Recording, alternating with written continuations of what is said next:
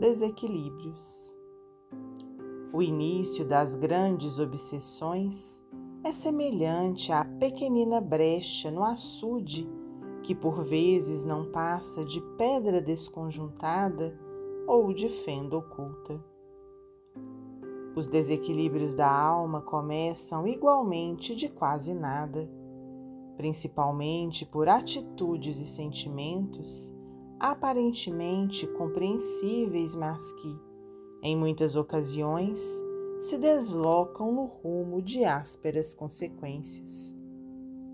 Desconfiança, dúvida, irritação, desânimo, ressentimento, impulsividade, invigilância, amargura, tristeza sem nexo, grito de cólera, discussão sem proveito, conversa vã, visita inútil, distração sem propósito.